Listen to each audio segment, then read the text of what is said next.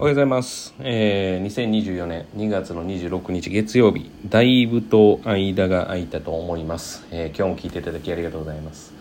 空いた理由としてはですね、まあ、あの、いろいろ、まあ、あるんですけれども、いろいろあるっていうほど、まあ、いろいろないんですけど、まあ、とりあえずはですね、ちょっとあの、ホームページにも載せたんですけれども、移転をします。で、まあ、広くなります。で、今通っていただいている方には間違いなくサービスは向上できます。まあ、あのその準備とかでバタバタしてて、まあ、かなりいいものが出来上がってるので、まあ、これを聞いてるもし熟成の方は、まあ、せっかくなんであの来ていただければなというふうには思いますし、まあ、これから通われようとしている方はあの、はい、ぜひとも体験とかあのたくさんあの広くなりますんで、えーもっと受け皿、えー大きくできますんで、えーお越しいただければなというふうに思います。まあ、そのことがあってですね、えーちょっとあれだったんですけどただ聞いていただいている方で遠方の方で全く関係がないよっていう方は、まあ、今日の話ってあまり関係がないので、まあ、さもう一つですね一応ちょっと話をしておきますと、まあ、あの学年末がですね中学生終わってで、えーっとまあ、何度も実はこのポッドキャストでも話はしているんですがあのもう間違いないですっていうことを一つ伝えておきますね。間違いないのは、えーっと勉強が、えーっとできない。えー成績が上がってないの大半。もう大半っていうかもうほぼ何が原因かって言ったら量が足りてないです。でその量を、えー取り戻そうと方法論でいっぱいいくんですけど方法論ではどうにもならないです。量なので。じゃあその量を増やそうと思ったらって本人本人のメンタルがめちゃくちゃ大事です。もうこれにつきます。だから、えーまあ、何度も実はですね過去のポッドキャスト聞いていただいている方は、まあ、ご存知だと思うんですけど枝葉の方法論ばっかりを求めて、まあ、幹を大切にされない。だからまあ言ってみたら本人に気持ちがあるんですけれどもそこの本人のき気持ちはちょっと無視してというか方法でなんとかなるんじゃないかと思ってるんですけど何ともならないです。方法でダイエット続きますかね。その方法が自分のメンタルとあったら続くと思いますけれども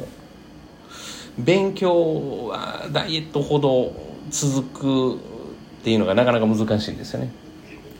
だからあの本人の気持ちです。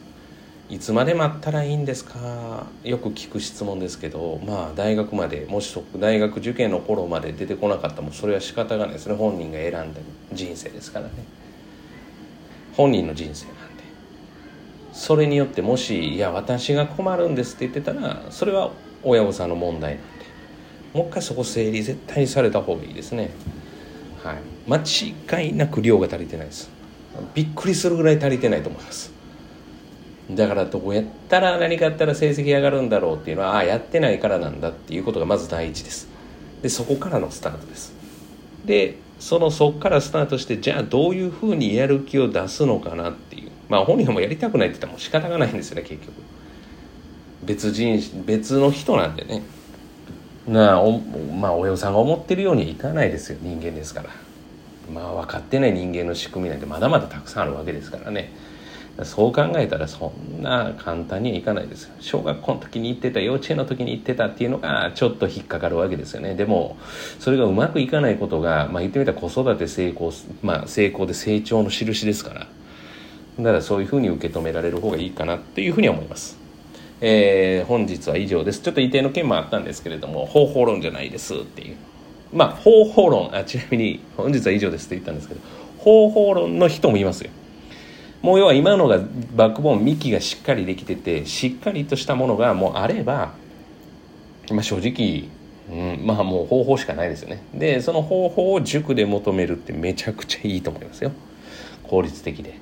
いろんな生徒見てるでしょうから。でもその前段階であれば方法じゃないですよね、まあ、だから方法というよりも、まあ、しっかりと話聞いてしっかりと向き合うことかなというふうに思います。